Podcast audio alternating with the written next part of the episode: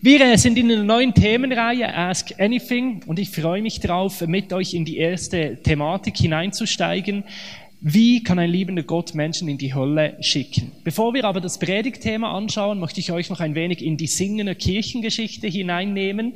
Wir haben ja miteinander schon einiges äh, erlebt. Wir durften ähm, eine unglaubliche Worship Night in der Stadthalle erleben. Das ist so die Legende, was der Startschuss ausgelöst hat, dass wir gesagt haben, auch im Singen wünschen wir uns ein ICF. Wir hatten die God's Creation Tour äh, in, ähm, in der Scheffelhalle. Wir durften immer wieder erleben, wie Menschen dazukamen. Wir hatten unsere Zeit ähm, draußen beim Top Ten. Wir haben personelle Unterstützung bekommen. Bin ich froh, dass David da ist, jetzt auch noch Ellie und all die Volunteers, die da sind und schlussendlich du, der du diese Kirche ausmachst, weil Kirche ist ja nicht Organigramm, ist nicht äh, Gebäude, sondern es sind Menschen und ihre Beziehung miteinander und ihre Beziehung zu Gott. Und wir zusammen sind immer noch in diesem Abenteuer drin, ICF in und für Singen und wir sind noch lange, lange nicht am Ende. Wir sind jetzt in einer wirklichen Übergangsphase. Unser Ziel ist es nicht, äh, in dieser Gemeinde weiter Gemeinde zu bauen, also in dieser Gemeinde, in diesen Räumen,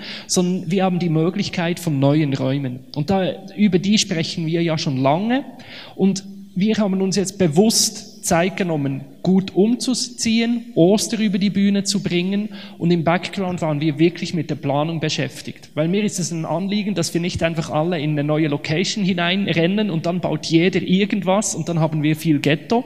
Zusammen umbauen ist immer eine Herausforderung und da ist mir wichtig, dass wir wirklich zuerst eine saubere Planung haben und da sind wir jetzt heute soweit, dass wir euch eine ähm, grobe Kostenübersicht geben können und dann werden wir wirklich in den nächsten Wochen äh, dort Schritt für Schritt beginnen umzubauen und dann, sobald als möglich, äh, wirklich von hier in Skala rüberziehen. Ich möchte euch mitnehmen äh, auf unsere Homepage.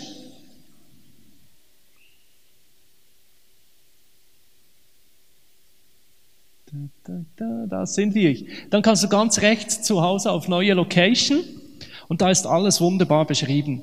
Ähm, wir haben hier ähm, kurzen äh, Text an die Übergangsphase, die muss ich euch nicht erzählen, weil du weißt ja, was ist, du sitzt mittendrin, also das ist A, kenne ich, ich bin ja da, Information. Und dann äh, ist das Projekt ähm, kurz beschrieben, wo sich die neue Location befindet. Und jetzt neu, äh, seit dieser Woche können wir euch auch hineinnehmen in die Kosten. Es sieht so aus, dass wir für 35.000 ähm, das Minimum machen können. Das sind die wirklich die nötigen Instandsetzungen an Renovierungen, Farbanpassungen, freie Mutter-Kinderraum liegt da, dafür drin. Ähm, wir können auch im Bereich von Elektrizität, Kabel und Minimum an Technik Technik so das Minimum machen, was es braucht, dass wir dort auf eine eine Kirche am Puls der Zeit im Skala äh, wirklich ein neues Zuhause finden können. Mit 50.000 äh, Euro lässt sich dort wirklich eine gute Lösung finden. Da, da können wir äh, noch besser ähm, wirklich das Ganze renovieren. Wir können am Parkett mehr machen und auch im ganzen Bereich der Technik äh, größere Schritte gehen. Für 100.000, das wäre wirklich die optimale Lösung und der Hauptunterschied ist, wie so oft, die Technik, das ist ein Fass ohne Boden. Unsere Techniker könnten noch mehr ausgeben, glaubt's mir. Aber da, da können, wir, können wir dann auch den Boden legen für äh, Videopodcast, für wirklich auch in der Technik äh, große Schritte zu gehen. Wir können und wollen das nicht rein äh, vom Ersparten finanzieren. Also unsere Gemeinde finanziert sich rein nur durch, durch, Spenden und wir sind auch nicht in der Lage, dass wir rein da auf Erspartes zurückgreifen können. Das heißt, wir können das bauen, was wir als Gemeinde zusammenlegen und wirklich auch bereit sind, in diesen Bau zu investieren. Somit gebe ich das euch mit. Wir haben in den letzten Wochen immer wieder darüber gesprochen und es ist ähm, an dir zu überlegen, wie viel, dass du in dieses Projekt investieren willst, was es dir wert ist und dass ein neues äh, Zuhause für Singen möglich ist. Und da ist mir wirklich ein Anliegen, dass du darüber betest, dass du dir das überlegst, was möchte ich, was kann ich und was will ich da hinein investieren, dass ICF in Singen ein neues Zuhause finden kann. Für mich persönlich ist das immer wieder herausfordernd, sicher, aber auch immer wieder eine, eine schöne Zeit. Ich erinnere mich äh, zurück ans äh, in Schaffhausen, wo wir das Fünffache von diesem Betrag als Gemeinde zusammengelegt haben, wo wir wirklich Glaubensschritte gegangen sind und sehr viel erlebt haben, wie Gott uns dort wirklich immer einzelne Menschen wirklich versorgt hat, mit uns dabei war. Schlussendlich ist es aber immer deine Überlegung, dein Budget, dein äh, Herz, wie viel du willst und kannst investieren. Ich kann dir einfach sagen, ich offeriere dir die beste Investitionsmöglichkeit, die es gibt weil du direkt ins Reich Gottes investierst und das ist wirklich sehr, sehr wertvoll. Neben den Finanzen ist das zweite äh, das Mithelfen. Und da gibt es zwei wichtige praktische Dinge. Das erste ist wirklich Gebet, dass du für die, den ganzen Umbau betest, für die ganze Situation und sowieso als Gemeinde, wir können immer dein Gebet brauchen. Und das zweite ist, dass du praktisch mit anpackst und damit wir auch wirklich den Umbau in den nächsten Wochen planen können, sind wir erst sehr froh, wenn du das Formular ausfüllst, dann haben wir deine Kontaktangaben. Du kannst auch schon angeben, ähm, wie und äh, äh, an welchen Wochentagen du gerne mitarbeiten kannst, kannst gerne in den Bemerkungen bereits Daten angeben, besonders Samstage sind wir dir froh, wenn du uns schon wissen lässt, wenn dass es die, dir passen wird. Wir werden am nächsten, ab dem nächsten Sonntag und sicher dann auch am Gebetsabend am 7. Mai dort auch mit konkreten Daten auf euch zukommen, wann und wie die Umbau ähm, Arbeiten stattfinden werden. Jetzt im ersten Schritt ist wirklich dran, dass wir Finanzen raisen können, damit wir wirklich Schritt für Schritt die neue Location umbauen können und dann so bald als möglich von hier hinüber in einen neuen Geschichtsabschnitt von unserer Gemeinde hineingehen können. Ich freue mich ähm, darauf. Es ist immer herausfordernd, aber unglaublich positiv, was es in Schaffhausen ausgelöst hat. Ähm, aus unserer Erfahrung war wirklich sehr gut und ich glaube, es ist wirklich auch so ein nächster Schritt für uns hier im ICF Singen. Und da vielen Dank fürs Mitbeten, Mitfinanzieren und Mithelfen für diesen nächsten Schritt. Vielen, vielen Dank und bei Fragen kommt ähm, auf mich zu vor dem Gottesdienst und weil ich dann nach dem Gottesdienst in Schaffhausen bin und äh, David ist ähm, da, kommt auch auf ihn zu. Genau. Vielen, vielen Dank. Jetzt ähm, werde ich noch beten und dann gehen wir in die erste Predigt hinein.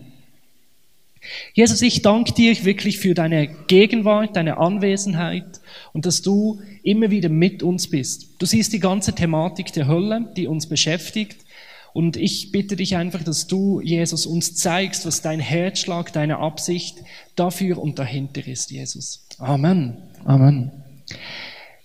Ich habe fast darauf wetten können, dass die Hölle kommen wird. Das Thema ist etwas, das die Leute immer wieder beschäftigt und es ist mir ein Anliegen, besonders auch für, die, für dich, wenn du ähm, Gespräche führst im Alltag mit Menschen, die äh, noch nicht an Gott glauben, dann wird immer wieder die Thematik der Hölle ähm, die Leute interessieren und auch eben, wie schon bereits gesagt, auf unserer Homepage ask-anything.ch war es die Frage, die mit Abstand am meisten Stimme erhalten hat. Ihr dürft gerne zu Hause die Frage nachlesen. Es ist eine sehr lange Frage, die Person hat sich da sehr Mühe gegeben und sie beinhaltet eigentlich drei Elemente. Wie kann Gott Menschen in die Hölle schicken? Wie kann er Menschen den Himmel wirklich verwehren und gibt es auch eine Chance, sich nach dem Tod noch für Jesus zu entscheiden?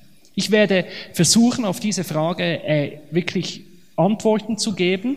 Ich werde nicht überall abschließend Dinge erklären können und wir wollen euch auch in dieser Themenreihe bewusst die Möglichkeit geben, Fragen zu stellen, direkt spontan. Das könnt ihr via SMS machen, Q&A an 017096548851. Könnt ihr Fragen einschicken, die werden wir dann am Ende von der Predigt direkt und live beantworten. Die Nummer wird immer wieder äh, eingeblendet. Genau. Wie möchte ich die Frage angehen? Ich habe eigentlich die ganze Thematik in drei Fragen unterteilt. Die erste Frage ist, was ist die Hölle? Das ist nicht immer so einfach, weil wir haben so viele Bilder in unserem Kopf, oder? Da ist der böse Teufel mit, äh, mit der Gabel, der die Menschen ins äh, Hintern drückt und allgemein ist so die ganz, so das Hauptbild, das eigentlich da ist, so Gott, der auf dem Thron sitzt, oder? Und dann stirbt jemand und er kommt dann vor Gott. Gott schaut ihn an und fragt, und, kennst du das Zauberwort? Und dann, wenn die Person nicht gerade Jesus sagt, dann drückt Gott einen Knopf und dann boom geht die Falltüre rauf und, die, und der Mensch flutsch, kommt so ins ewige Feuer und irgendwas stellen wir uns, oh Gott, noch so ein Lachen auf dem Gesicht, wieder jemand mehr, oder? Und das ist so nicht. Ich werde da immer wie mehr noch in der Predigt drauf eingehen. Das ist das, was mir das größte Anliegen ist bei dieser Predigt, dass wir wegkommen von diesem strafenden Gottesbild, der noch Vergnügen dran hat an jedem Menschen, den er ewig in die Hölle drücken kann. Die Bibel braucht verschiedenste Begriffe und sehr oft ist es immer sehr bildhaft, wie das Ganze erklärt wird. Bei Bildern in der Bibel ist es ja nicht immer so einfach. Ich meine, Himmel und Hölle, niemand von uns war dort. Und es ist auch der Versuch von, von Gott, eine Realität uns zu erklären, die wir so direkt nicht kennen. Und bei Bildern in der Bibel ist ja immer wieder die Frage, ist das jetzt wörtlich zu nehmen? Und ich weiß, so die wirklich fundamentalen Christen sagen, die Bibel ist immer wörtlich zu nehmen. Ich kenne keinen Christ, der die Bibel immer wörtlich nimmt. Was meine ich damit? In der Bibel sagt Jesus, ich bin die Tür. Und noch so radikal, altmodisch, direkt, bibelfundiert ein Christ sein mag. Ich kenne niemand, der da beim Eingang auf die Knie fällt und die Türe als Jesus anbetet. Weil jeder Mensch weiß, dass das ein Symbol, ein Bild ist, dass Jesus sagt, ich bin die Türe. Und so ist es auch bei Bildsprache in Bezug auf, auf die Hölle, die, die Herausforderung, wie ist es jetzt hier direkt zu verstehen und was ist bildhaft? Und da finde ich den Spruch so gut, lasst uns die Bibel nicht wörtlich nehmen, sondern lasst sie uns ernst nehmen. Ich möchte euch hineinnehmen, auch sprachlich, welche Begriffe immer wieder als Hölle gebraucht werden.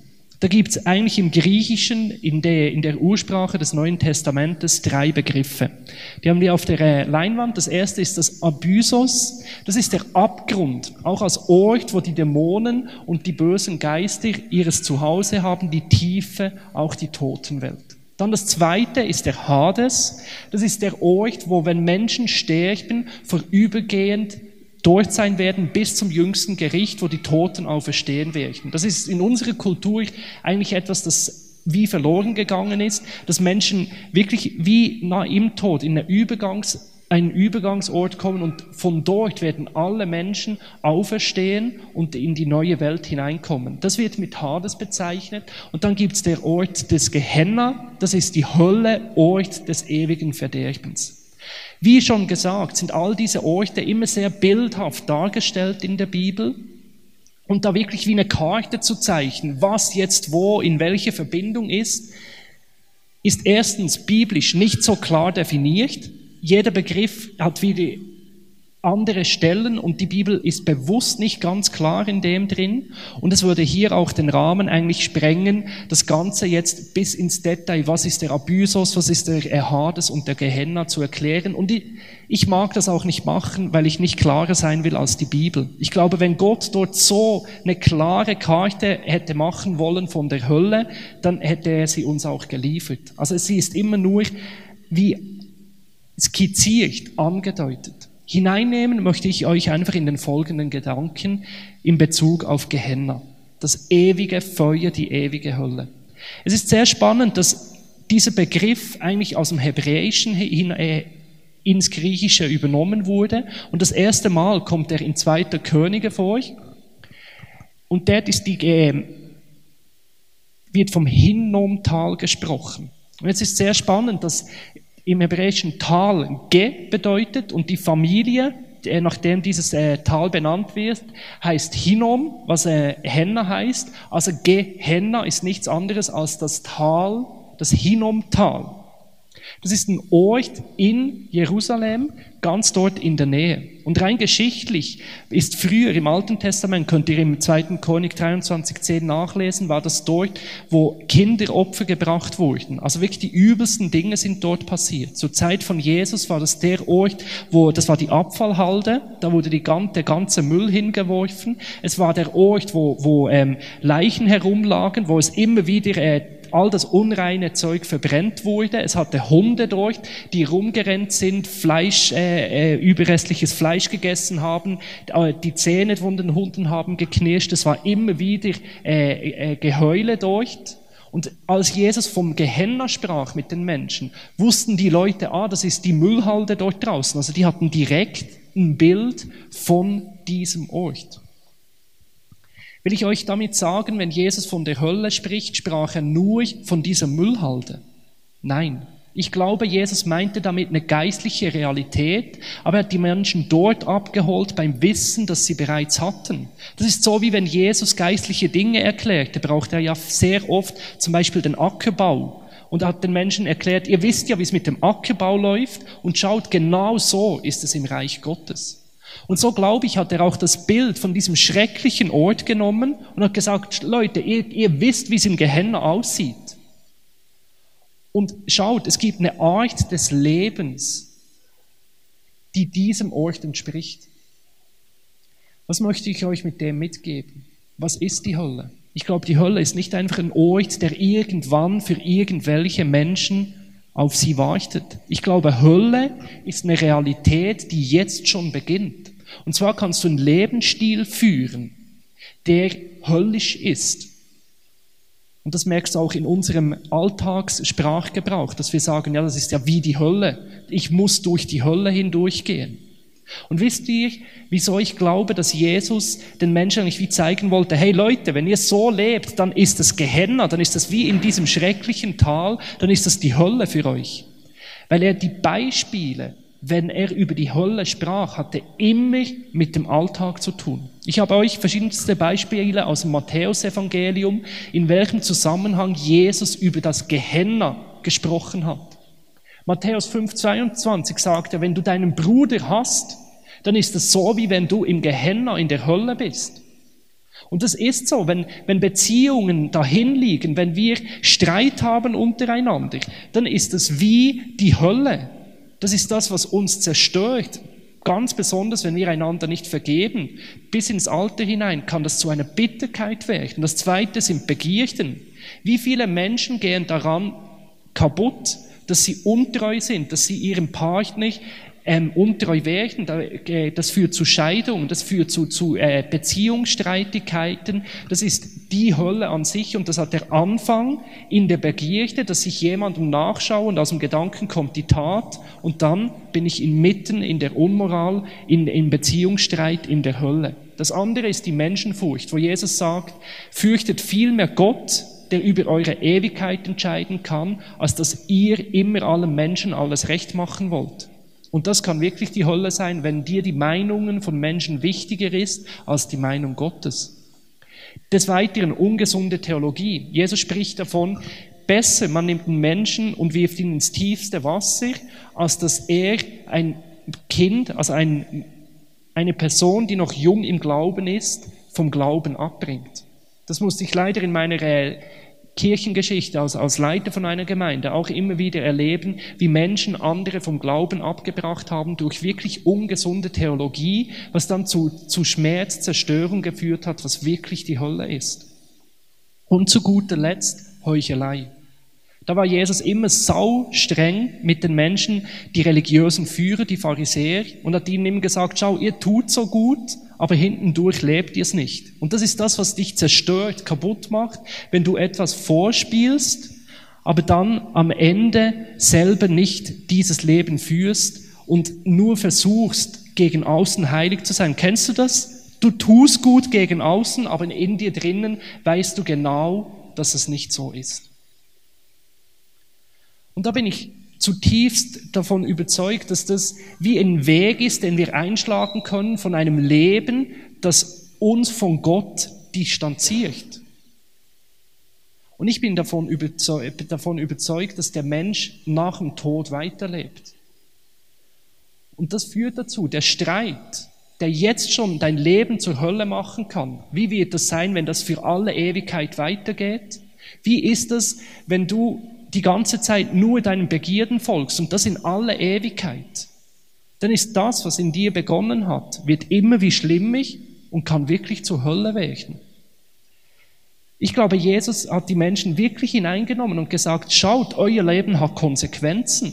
Und ihr, ihr seht, dass das zerstörte, stinkende Tal draußen in der Stadt. Und ihr könnt ein Leben führen, wo ihr diesen Zustand in eurem Herzen tragt und das bis in alle Ewigkeit. Und das glaube ich, dass das die Hölle ist. Ein Leben ohne Gott für immer. Und wenn wir jetzt nochmals die Frage aufgreifen, warum schickt Menschen in die Hölle? Merkt ihr, wie dieser Gedanke diese Frage schon ganz anders darstellt?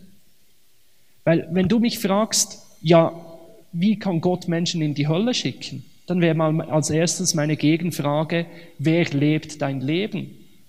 Du oder Gott?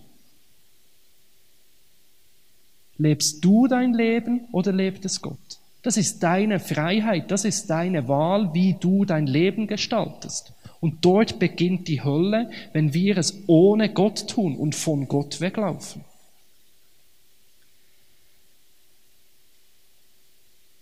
Gott schickt keine Menschen in die Hölle. Jesus kam auf die Welt und hat den Leuten gesagt, schaut, wenn ihr im Hass lebt, in der Begierde, im Menschenfurcht, in der Heuchelei, dann lebt ihr in der Hölle. Und hat er dann gesagt, und ich freue mich, dass ihr das tut. Nein, er hat gesagt, kehrt um, wendet euch ab von dem. Und was tat er? Er ging ans Kreuz, wie wir es letzte Woche an Osten gesehen haben, und ist genau dafür gestorben, dass wir unser Leben enden können.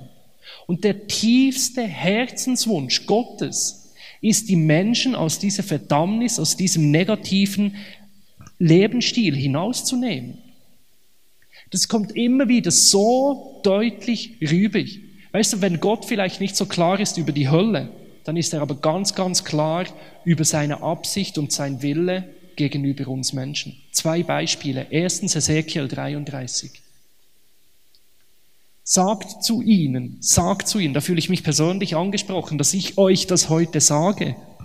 So wahr ich lebe, spricht Gott, der Herr, ich freue mich nicht über den Tod eines gottlosen Menschen, sondern ich freue mich vielmehr, wenn es sein Verhalten endet und am Leben bleibt. Kehrt um und endet euer Verhalten. Warum wollt ihr sterben, Volk Israel? Er sagt, hey, lebt dieses Leben nicht so. Warum? Das will ich nicht so. Ich will das Gute für euch. Weiteres Beispiel aus dem Neuen Testament, Petrusbrief, 2. Petrus, Kapitel 3, Vers 9. Es ist also keineswegs so, dass der Herr die Erfüllung seiner Zusage hinauszögert, wie einige denken. Was für eine hinauszögern, was einige für hinauszögern halten, ist in Wirklichkeit ein Ausdruck seiner Geduld mit euch. Denn er möchte nicht, dass irgendjemand verloren geht. Er möchte vielmehr, dass alle zu ihm umkehren. Gott zieht nicht den Stecker in deinem Leben und nicht von dieser Welt, weil er nicht will, dass du diesen Weg, den du gehst, weitergehst. Weil er nicht will, dass Singen dieses Leben so weitergeht, weil er sich danach sehnt, dass die Menschen zu ihm zurückkommen. Es ist zutiefst seine Absicht, dass kein Mensch in die Hölle kommt. Wenn du Gott fragst, dann sagt er dich, ich wünsche mir, dass jeder gerettet wird. Ich wünsche mir, dass jeder zu mir findet. Ich wünsche mich, mir, dass alles mit mir versöhnt wird. Das ist Gottes Wunsch.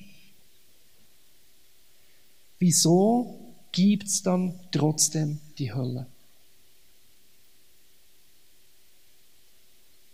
Weil Gott uns respektiert weil Gott uns toleriert. Weil Gott sagt, am Ende vom Tag bist du mein Gegenüber. Und ich wünsche mir, dass du mit mir bist. Ich wünsche mir, dass du den Weg nach meinem Willen gehst. Aber ich ehre dich darin, dass du dich dafür oder dagegen entscheiden kannst. Das ist das, wie es Paulus in der Einleitung zum Römerbrief sagt. Im Römer 1 lesen wir, Kapitel 28, äh, Vers 28, dass sie sich verweigerten, Gott anzuerkennen, überließ er sie ihren verwerflichen Gedanken, so dass sie tun, was sie nie tun sollten. Gott sagt, schau, ich möchte dich retten, ich lade dich ein, mit mir zu leben. Und wir haben die Freiheit, das zu tun oder nicht. Und wenn wir sagen Nein und das immer wieder tun und Gott immer wieder von uns wegdrücken, dann sagt Gott, dein Wille geschehe. Er überlässt dir die Wahl und wenn du das willst, so leben, wie du willst, sagt Gott, okay, dann tu, was du tun willst. C.S. Lewis, eine ähm, sau intelligente Person, hat äh, Folgendes gesagt. Am Ende werden nur zwei Gruppen von Menschen vor Gott stehen. Jene, die zu Gott sagen, dein Wille geschehe, und jene, zu denen Gott sagt, dein Wille geschehe. Also entweder du sagst zu Gott, dein Wille geschehe, und weißt du, was der Wille Gottes ist? Er liebt dich, er ist für dich, er will dich erlösen, er will dich retten, er will ein Leben lang und darüber hinaus eine Ewigkeit lang mit dir zusammen sein. Wenn du zu ihm sagst, dein Wille geschehe, dann sagt er, komm mit mir für alle Ewigkeit. Oder Gott sagt zu dir, dein Wille geschehe. Und ohne dich persönlich zu kennen, ich wünsche dir kein, Will, kein Leben nach deinem Willen. Weil am Ende vom Tag sind wir Egoisten, sind wir selbstzerstörerisch und gehen wir genau dieses Leben ohne Gott. Das ist die Sünde in uns. Und wenn wir der völlig überlassen werden, dann kreieren wir die Hölle für uns. Und so ist die Hölle nicht Ausdruck von Gottes Intoleranz, sondern am Ende ist sie die völlige, der letzte Respekt Gottes gegenüber unserem Willen. Und es ist alles andere, als dass sich Gott darüber freut, sondern es bricht ihm das Herz. Weil, so wie es C.S. Lewis auch sagt, davon bin ich überzeugt, die Hölle schlussendlich von innen verschlossen ist. Mit anderen Worten, Himmel und Hölle ist auf eine Art und Weise das genau selbe. Du bekommst, was du willst. In der Hölle bekommst du ein Leben ohne Gott, wenn du das willst, und der Himmel ist ein Leben mit Gott. Und der Unterschied ist das, was du willst. Und genau so lebt Gott mit uns. Dass er uns liebt, aber am Ende auch respektiert. Genauso wie ein Mann gegenüber seiner Frau. Das ist übrigens das Bild, das er auch immer wieder fürs Volk Israel braucht. Er sagt, sei mit mir, ich liebe dich, ich will dich. Aber wenn die Frau in der Untreue davonläuft, dann lässt er sie immer wieder gehen obwohl es ihm zutiefst das Herz bricht. Und das ist genau dasselbe, dass wir über den Tod hinaus unser Leben gestalten dürfen, aber auch die Konsequenzen dafür tragen. Darum bin ich zutiefst davon überzeugt, dass Gott Menschen nicht in die Hölle schickt und den Menschen den Himmel nicht verwehrt sondern dass er uns sehr ernst nimmt in unserer Entscheidung und in unserem Willen. Das führt mich zu der letzten Frage. Was ist dann denn mit den Menschen, die nie von Jesus gehört haben? Ich möchte zuerst mal noch die Motivation hinterfragen für die Frage. Weißt du, wenn wir davon sprechen, Gott fragt dich, willst du mit ihm zusammen sein? Willst du den Weg mit ihm gehen? Dann ist das dann immer so, ja, aber was ist dann mit den anderen? Das ist so wie im Kindergarten. Wenn man einem Kind sagt, oh, das hast du nicht gut gemacht, dann sagt sie, ja, aber der andere auch nicht, oder? Wir haben gestern äh, unsere Wohnung geputzt, Frühlingsputz in der Wege, und dann kann man auch so Sachen, das hast du liegen gelassen. Dann sagst du, ja, habe ich liegen gelassen, aber du hast das liegen gelassen, oder? Und allzu oft mache ich die Beobachtung, dass ich jemandem von Jesus erzähle und er dann merkt, wo das betrifft ja mich, aber was ist dann mit den anderen? Am Anfang, als erstes wirst du gefragt. Und ich kann auch nicht abschließend beantworten, was mit dem Einzelnen passiert, weil das nicht mein Business ist. Ich will dir mal nicht für dich vor Gott stehen, sondern nur für mich selber. Und als alles erst hast du die Frage zu beantworten, was ist mit mir? Wo stehe ich und nicht, wo stehen die anderen? Ich möchte euch aber auch in, in die Frage hineinnehmen, was ist mit Menschen, die irgendwo in einem Urvolk äh, leben und nie von, von Jesus gehört haben. Erstens, die Bibel ist ganz klar, dass Gott Menschen immer wieder begegnet. Ein gutes Beispiel finden wir in Hiob. Das ganze Buch geht es ja um die Frage, ist Gott gerecht? Und ganz am Ende kommt der Dialog mit einem der Freunde von Hiob und da sagt dieser Freund, schau, Gott spricht immer wieder zum Menschen. Sei es durch Träume, durch Lebensschicksale. Immer wieder begegnet er den Menschen, damit sie umkehren. Hiob 33, Vers 29 und 30. Siehe, all das tut Gott zwei oder dreimal mit einem jeden, dass er sein Leben zurückhole von den Toten und erleuchte ihn mit dem Licht der Lebendigen.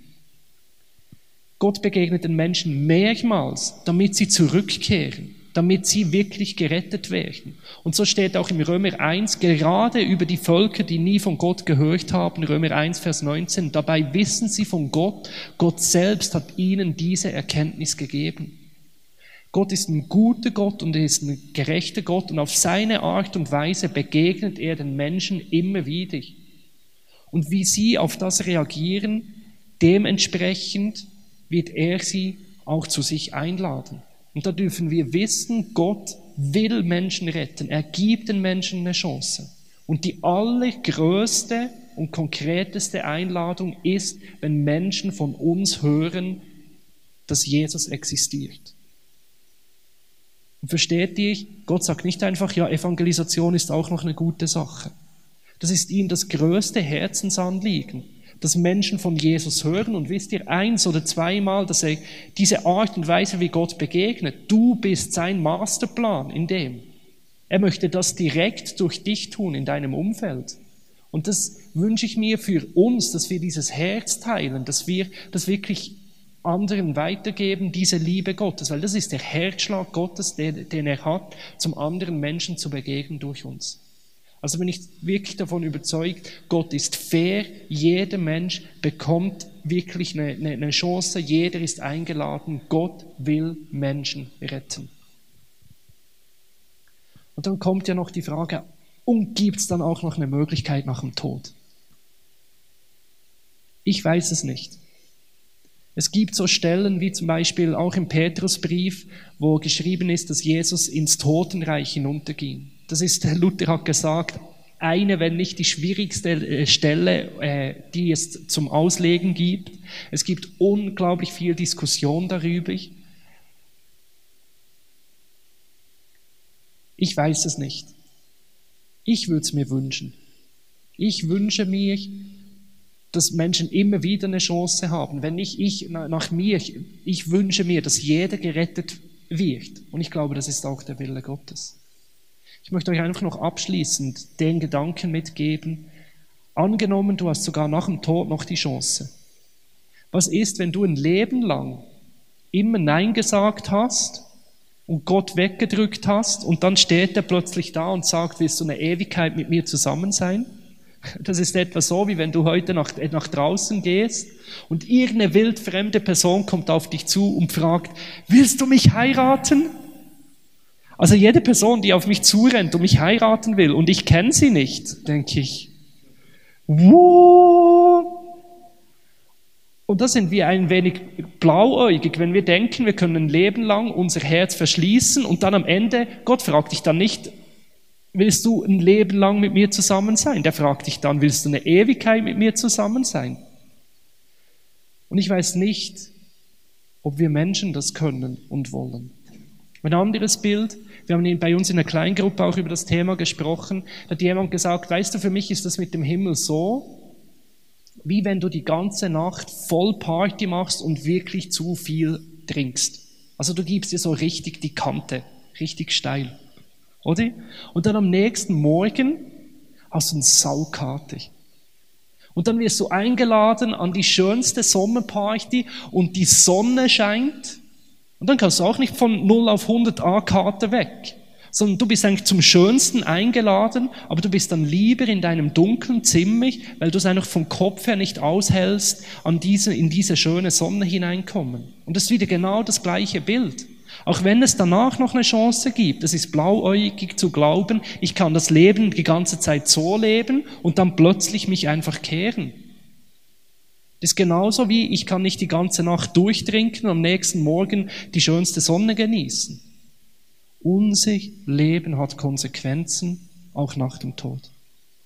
Und Jesus sehnt sich danach, dass Menschen gerettet werden. Er ist gut, er ist für uns und er ist mit uns. Ich möchte noch schauen, ob es Fragen gegeben hat.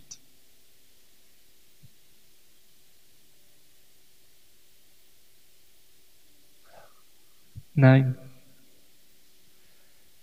Du kannst nicht in die Hölle kommen, wenn du nicht willst. Gott ist gnädig und du bist übrigens nicht gerettet, nur weil du immer seine Stimme hörst, sondern weil Gott dich liebt und weil er für dich ist und dass du wirklich darauf vertraust, dass er mit dir ist. Und das rettet dich nicht, weil du alles richtig machst, sondern weil du den richtigen Gott kennst. Und es ist wirklich aus dieser Beziehung heraus. Und du musst nicht auf Gott hören, sondern du darfst. Das ist so wie ein Mann, der sagt, oh Scheiße, ich muss mit meiner Frau sprechen. Das ist wie ein Christ, der sagt, oh, ich muss mit Gott sprechen. Du musst gar nicht. Aber du darfst und du kannst. Und er geht mit dir immer wieder den Weg, auch wenn du seine Stimme wegdrückst. Er spricht nochmals zu dir und nochmals und er will dich hineinnehmen in das Abenteuer, seine Stimme zu hören und danach zu handeln. Und er geht sehr gerne endlose Extrarunden mit dir über den Tod hinaus. Das ist für ihn kein Grund. Für ihn gibt es schlussendlich keinen Grund, dich nicht zu retten. Das ist sein Herz, das er hat. Er möchte mit dir zusammen sein. Bitte ich möchte jetzt Zeit geben, zu reflektieren über zwei Sachen. Erstens möchte ich dir den Gedanken mitgeben, dass die Hölle von innen verschlossen ist und dass das schon hier beginnt. Wo gibt es Orte, wo du ganz bewusst Gott draußen hast? Und ich möchte Mut machen, das ernst zu nehmen und sagen, okay Gott, ich möchte dich in meinem Leben und ich möchte nicht den Weg gehen, dass ich dich aus einzelnen Bereichen rausdrücke. Und das Zweite, wo gibt es Menschen, wo du dich danach sehnst, dass sie gerettet werden? Dass wir ganz konkret auch dafür beten, weil es ist eine Realität, dass ein Leben ohne Gott die Hölle ist. Und dass wir wirklich dort auch eine, eine, Verantwortung tragen, dass Gott nicht nur, aber auch durch uns Menschen retten will. Und dass wir dort ganz bewusst Leute ihm hinhalten und für sie beten. Also wir gehen jetzt in, in eine Zeit, wo die Band einfach instrumental spielt, wo du dir überlegen kannst, wo drücke ich Gott aus meinem Leben raus und wo gibt es Menschen, wo ich mir wirklich wünsche, dass sie gerettet werden.